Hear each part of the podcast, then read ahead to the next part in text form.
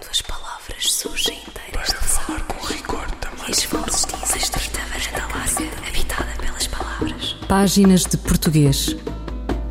Um programa de José Manuel Matias, realizado pela Universidade Autónoma de Lisboa. Uma estrita varanda larga, habitada pelas palavras. Para falar com rigor da máquina do mundo. Quando as palavras surgem inteiras das águas e as vozes dizem os nomes na casa da língua. Uma aventura vivida por um gafanhoto num lugar desconhecido. O tema proposto como exercício da escrita a uma amostra de alunos do primeiro ano de escolaridade revelou excelentes resultados. A aferição das competências na prova de português, isto do meio, para os alunos do segundo ano de escolaridade, revelou um misto de desenvoltura e de dificuldades. Houve domínio no respeito pelo tema, mas verificaram-se dificuldades na seleção da informação adequada para o desenvolvimento do texto e da sua organização. A iniciativa foi da autoria do IAV, Instituto da Avaliação Educativa, e resultou num estudo divulgado no sábado 28 de maio de 2022. Data aziaga com gafanhotos. Há pragas que rondam as planícies de ouro e sombra do sistema educativo. Tantas que algum emudecimento assola o povo que aprende e o povo que ensina, onde começa a nevar na cabeça de muitos docentes.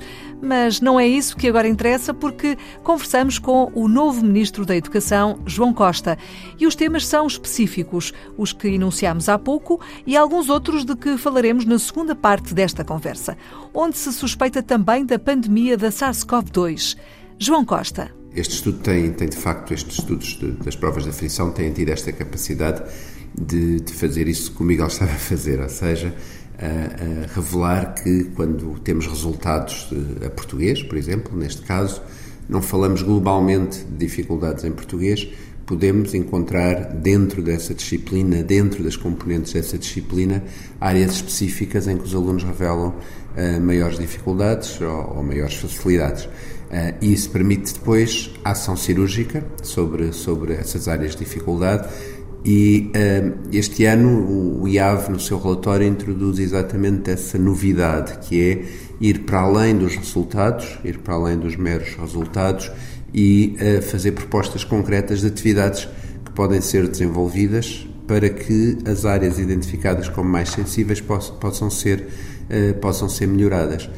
e fazem-no a propósito das atividades de escrita, com sugestão de, de, de, pequenas atividades, de pequenas iniciativas que podem ser desenvolvidas em sala de aula para, para que isso aconteça, exatamente dirigido àquilo que parece ser mais complicado, que é a organização do texto, que passa muito por estratégias de planificação na escrita.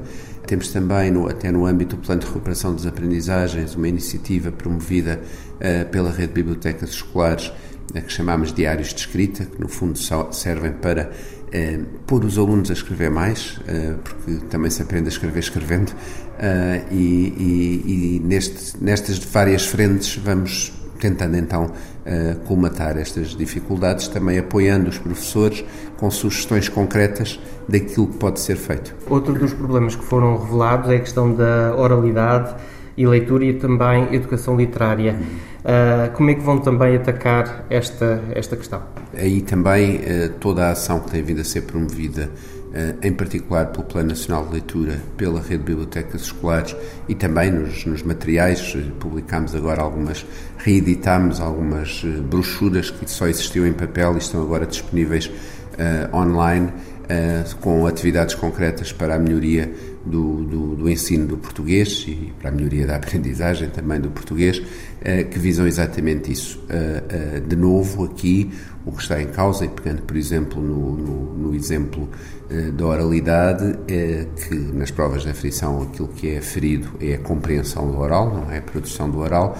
Aquilo que nós sabemos é que a compreensão do oral passa também por atividades diferenciadas em função daquilo que se ouve, e eu posso treinar uma, uma escuta global, posso eh, treinar uma escuta seletiva, uh, posso treinar o ouvido para atender ao pormenor. Nós temos, muitas vezes, nós mobilizamos estas, estas capacidades de escuta em contextos diferentes. Uh, se eu tiver a ouvir rádio uh, e se estiver a ouvir as notícias do trânsito, eu não estou a ouvir com o mesmo grau de atenção porque moro aqui na zona de Lisboa, não estou a ver com o mesmo grau de atenção o trânsito em Lisboa e no Porto. Ou seja, o meu ouvido apura-se para aquela, para aquela informação que é mais relevante às vezes aquilo que vemos na, na, aferição é que nem a escuta global está a ser ativada para a identificação de um tema global. E também isto, e, e, temos materiais até já antigos na área da altura do Plano Nacional de Ensino Português, uh, que, que, estamos de facto a trazer de volta alguns destes materiais, porque propõem atividades muito concretas que permitem trabalhar estas componentes. E vão ter em conta então estes resultados para os próximos currículos? Eh, nós, o currículo que, que, está desenhado, com as aprendizagens essenciais uh, de português e, e, o próprio perfil dos alunos, já contempla estas dimensões. O que está aqui agora em causa não é propriamente uma mudança curricular, é sim uma, um, a construção de, de, de, materiais e de estratégias de apoio para que estas dimensões, que são identificadas como mais uh, complicadas para os alunos, possam ser trabalhadas com maior intensidade. É esse mesmo o objetivo das provas de aferição. Estas provas foram realizadas em 2021, em plena pandemia. Podemos dizer que estes resultados foram agravados exatamente por aí, por, ter sido, por terem sido realizadas em plena pandemia, numa altura difícil em que grande parte dos alunos, ou os alunos tiveram que uh, tiveram grande parte desse estudo de 2020, 2021, tiveram de fazê-lo em casa. Bom, eh, certamente que houve perdas eh, e nós, como já vamos tendo alguns dados longitudinais, eh, conseguimos ver, comparando as provas de 2021 com as provas de 2019, conseguimos ver algumas áreas de regressão e, e, e aquilo que se vai vendo não só em Portugal, mas no mundo inteiro, é que o, o efeito negativo do, do, do, ensino à distância e, e da, da interrupção das atividades eh, se revela sobretudo, infelizmente, nos alunos que já eram mais vulneráveis, ou seja, o, o fosso das desigualdades uh, é aquele que é mais ameaçado pela, pela pandemia. Uh, as provas de aflição deste ano, que estão agora a decorrer, uh, vão com, com, completar esta, esta capacidade que vamos tendo de fazer, fazer esta abordagem, esta análise longitudinal. e tivemos também o ano passado o, o estudo diagnóstico que foi feito eh, muito, muito semelhante àquilo que é uh, o PISA uh, assenta em literacia de leitura, literacia matemática e literacia científica, e vamos repeti-lo no arranque do próximo ano letivo, do próximo ano civil, exatamente para podermos também em 2023 comparar com os resultados que obtivemos em 2021 esta, esta obtenção de dados é, é o que nos vai permitindo avaliar a eficácia do plano de recuperação de aprendizagens, ter dados mais completos e desagregados sobre os efeitos da pandemia. Só com os dados que temos ainda é cedo para dizer com muito rigor eh, foi aqui ou foi ali. Conseguimos ver algumas tendências, algumas tendências de regressão, como eu dizia, mas precisamos de mais dados para ter certezas sobre, sobre aquilo que está a acontecer. Mas, no geral, qual foi o balanço ou qual é o balanço que faz, do, por exemplo, do estudo em casa? Bom, o, o, estudo em casa, enquanto programa, não é? Uh, foi, foi um recurso que desenvolvemos com, com, com, com neste momento com mais de 4.000, 4.500 blocos uh, temáticos para, para, para, para trabalho uh, pelos alunos, trabalho orientado pelos professores, trabalho que ficou disponível agora e pode ser utilizado ainda agora para mesmo nas aulas, uh, e foi uma solução que encontramos na, na, na, consciência de que tínhamos que avançar em muitas frentes para uh, apoiar as escolas, apoiar também aqueles alunos que tinham uh, maior dificuldade em ligar-se através da, da internet ou que não tinham ainda um computador tão facilmente acessível. Ele nunca dispensou a intervenção do professor, ou seja, nunca tivemos a pretensão, porque isso não existe, dizer o, o aluno está a, está a olhar para a televisão e aprende, isso, isso, isso é uma ficção, uh, uh, não, não, não existe todo. Uh, aquilo que sabemos é que foi um recurso considerado muito importante pelos professores para, apoiar, para apoio neste momento tão difícil. E foi uma forma, tudo o que fizemos durante a pandemia foram remendos de mitigação de um efeito avassalador sobre o sistema de ensino. Este foi um trabalho hercúleo por parte dos professores que participaram e que permitiu que muitos alunos não ficassem tão desamparados por via até, dos, como eu dizia, das suas limitações em termos de recursos tecnológicos durante este período. Portanto, nessa medida, o balanço é positivo, porque conseguimos chegar a muitos a que não chegaríamos de outra forma. João Costa, Ministro da Educação. Fulgurações do nosso idioma. Um apontamento da professora portuguesa Carla Marques. A crónica desta semana aborda a homofobia existente entre as palavras sanção, com C de cedilha, e sanção, com S. Palavras de grafia e sentido diferentes, mas que, por vezes, trariam bem ao mundo se estivessem um pouco mais próximas. Carla Marques. A palavra sanção, escrita com C cedilhado na última sílaba, tem andado nas mãos da comunicação social como forma de referir as medidas de coação definidas por diversos países contra a Rússia, numa tentativa de pressão feita sobretudo pela via económica. Note-se, todavia, que esta palavra pode assumir outros sentidos bem mais positivos, como o de reconhecimento público, como se verifica numa frase como o uso de casaco vermelho não teve a sanção de lojas de moda mais famosas. Sanção pode ainda ser usado com o valor de aprovação formal. Esta proposta de lei não obteve a sanção dos trabalhadores. Sanção com um C cedilhado distingue-se da forma sanção, que se escreve com S na última sílaba. São assim palavras homófonas, pronunciam-se da mesma maneira, mas escrevem-se de forma diferente e têm diferentes sentidos. Esta última palavra, sanção com S, designa o homem dotado de uma força extraordinária que amou Dalila e que por ela foi traído quando esta lhe cortou o cabelo, levando com ele a força extraordinária de sanção. Nos tempos que correm, é certo que cada sanção aplicada à Rússia necessitaria da força de um verdadeiro sanção para atingir o seu fim último de conduzir ao fim de uma guerra sem sentido. Carla Marques, sobre a homofobia e a diferente grafia das palavras, aqui entre sanção com C cedilhado e sanção com S.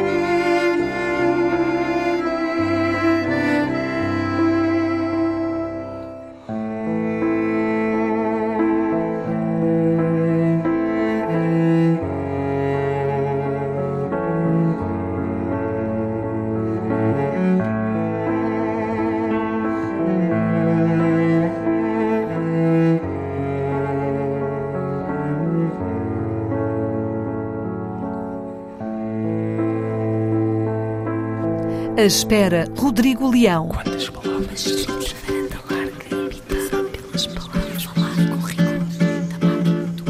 Voltamos à nuvem dos gafanhotos que pode assolar o sistema educativo e ao esforço de a desviar da seara nova que urge desenvolver. As medidas do Ministério da Educação são cirúrgicas, dos apoios tutoriais às políticas de inclusão, do Plano Nacional de Leitura à formação científico-pedagógica dos professores, da generalização das competências digitais dos alunos à digitalização dos manuais escolares, potenciando a articulação com o universo social e empresarial e a criação de concepções alternativas.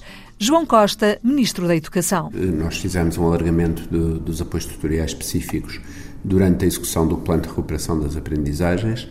O que está inscrito no programa do Governo é algo que vamos desenvolver ao longo da legislatura. Eh, neste momento, vamos deixar o plano de recuperação vigorar eh, nos dois anos em que está, que está a vigorar, mas aquilo que nos interessa, e esse é o espírito das provas de aflição desde o início, é agir o mais cedo possível e não esperar pelo insucesso para depois apoiar os alunos. As tutorias, tal como as temos e têm sortido bons resultados, ainda têm como condição de acesso o insucesso, ou seja, são alunos que têm já experiência de, de, de, retenção, que são elegíveis para o apoio tutorial específico. O que está inscrito no programa do Governo é vermos como é que podemos agora, em cima dos resultados das provas de aflição, em cima daqueles que são os relatórios individuais, conseguir orientar as, as tutorias, não para aqueles que já uh, tiveram experiência de retenção, mas para aqueles que revelam dificuldades para poder agir o mais cedo possível junto destes alunos. Em relação à promoção uh, de todos os programas e medidas na área da educação para a inclusão efetiva dos alunos mais vulneráveis, como por exemplo o Plano Nacional de Leitura, Há já uh, atividades previstas? Sim, uh, aquilo que temos vindo a fazer uh, com os vários planos e programas, falar do Plano Nacional de Leitura, do Plano Nacional das Artes, do, do, da própria rede de bibliotecas escolares, do Plano Nacional de Cinema, do Programa de Educação Estética e Artística, entre outros, é recentrar a ação destes planos e programas naqueles que são os pilares fundamentais de, de toda a política educativa que temos vindo a desenvolver ou seja, têm de estar lá para serem contributos ativos para a, a promoção do sucesso escolar, uh, para a inclusão dos alunos que, que, tendencialmente ficam excluídos e para o desenvolvimento de uma cidadania ativa esclarecida. Vou-lhe dar alguns, alguns exemplos. Com a rede de bibliotecas escolares e numa parceria com, com o Ministério da Cultura, temos vindo uh, a desenvolver a literacia dos média e a literacia de informação. Isto é um instrumento de cidadania é um instrumento para o desenvolvimento das competências de leitura, é um instrumento para a inclusão, na medida em que, quando trabalhamos uma componente como esta, nós estamos também a capacitar aqueles alunos que, por vezes, eh, vivem em contextos de uh, acreditar na primeira coisa que leem, uh, de, que muitas vezes são promotoras de comportamentos mais violentos, segregatórios estamos a trazê-los para dentro de uma cultura de escola que é mais saudável. Uh, temos, por exemplo, na, na, rede de bibliotecas escolares, o programa, já com alguns anos, Todos Juntos Podemos Ler. Ele era primeiro centrado no acesso à leitura para alunos com deficiência, hoje é centrado numa visão mais abrangente do acesso à leitura, do acesso aos livros, à, à, competência de leitura de alunos não só com deficiência, mas também que provêm de meios onde uh, os livros não, não, não estão tão presentes na, na sua vida. Uh, e, portanto, aquilo que queremos é exatamente isto: é este, é este convocar de todos estes planos e programas para que sejam também agentes de desenvolvimento curricular neste sentido mais, mais amplo. Uma uh, das componentes fortes que, que está uh, no, no programa deste, deste Executivo é a questão da, uh, da transição digital, principalmente na questão da formação dos professores. Os professores, especialmente também na classe do, de professores de português, Uh, são uma classe bastante envelhecida, uma classe uh, que não está tão ligada a estas novas tecnologias.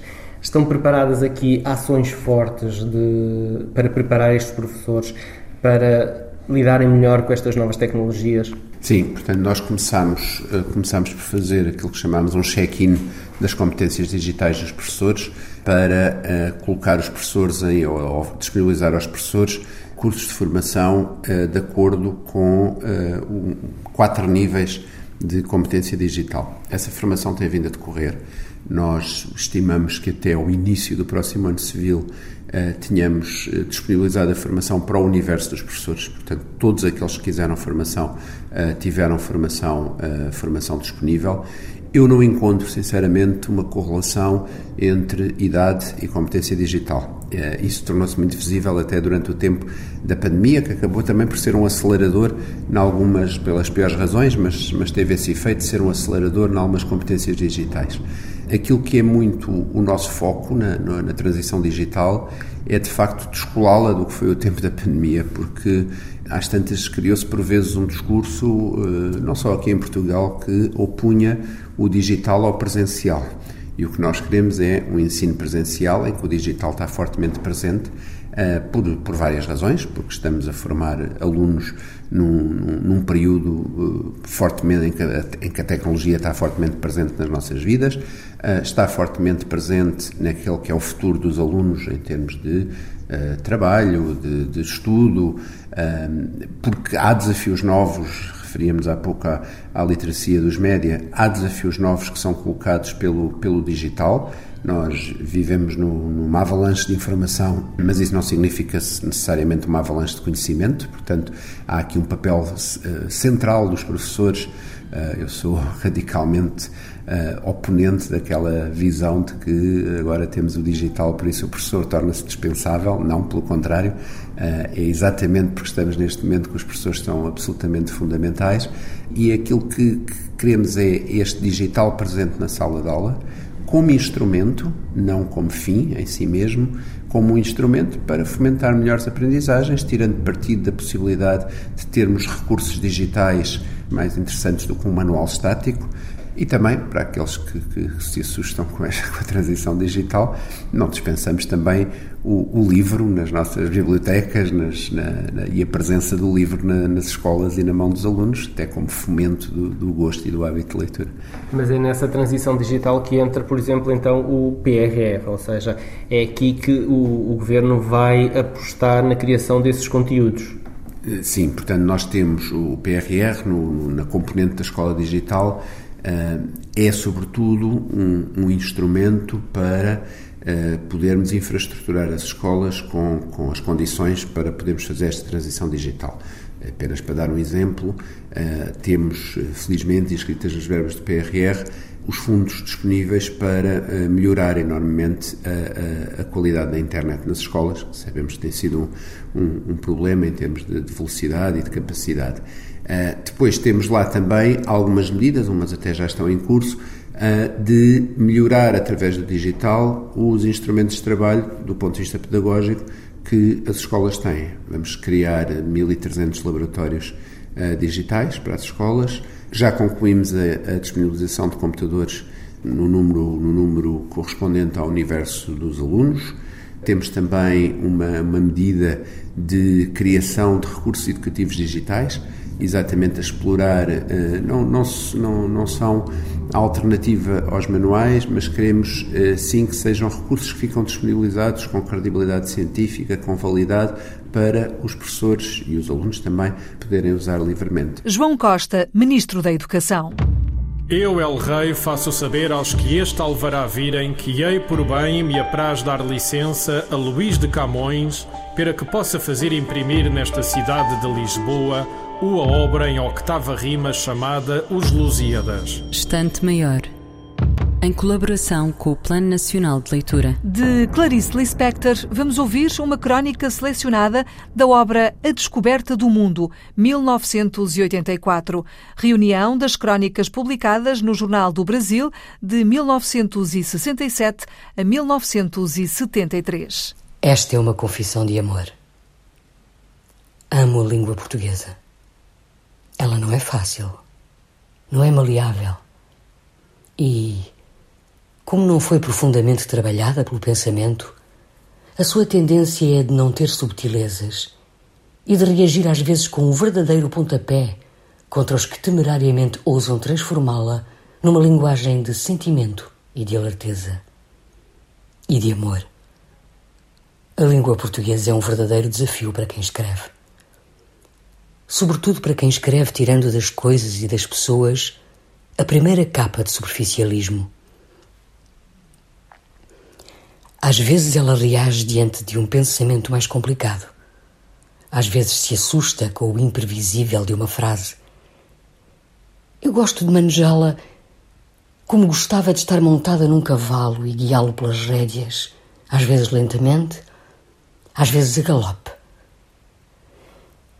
Eu queria que a língua portuguesa chegasse ao máximo nas minhas mãos. E esse desejo todos os que escrevem têm. Um Camões e outros iguais não bastaram para nos dar para sempre uma herança de língua já feita.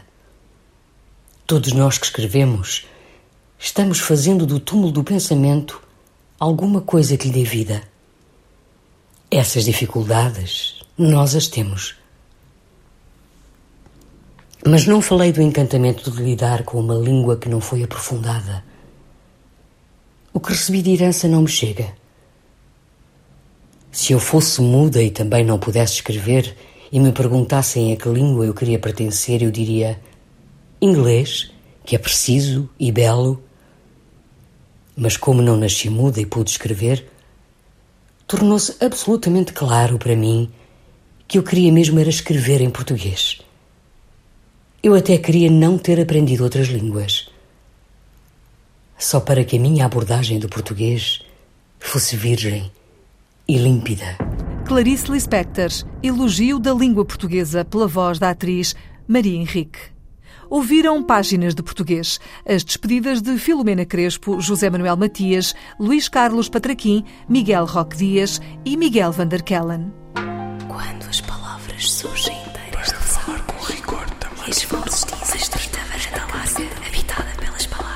Páginas de português. Um programa de José Manuel Matias, realizado pela Universidade Autónoma de Lisboa uma estrita varanda larga, habitada pelas palavras. Para falar com rigor da máquina do mundo. Quando as palavras surgem inteiras das águas e as vozes dizem os nomes na casa da língua.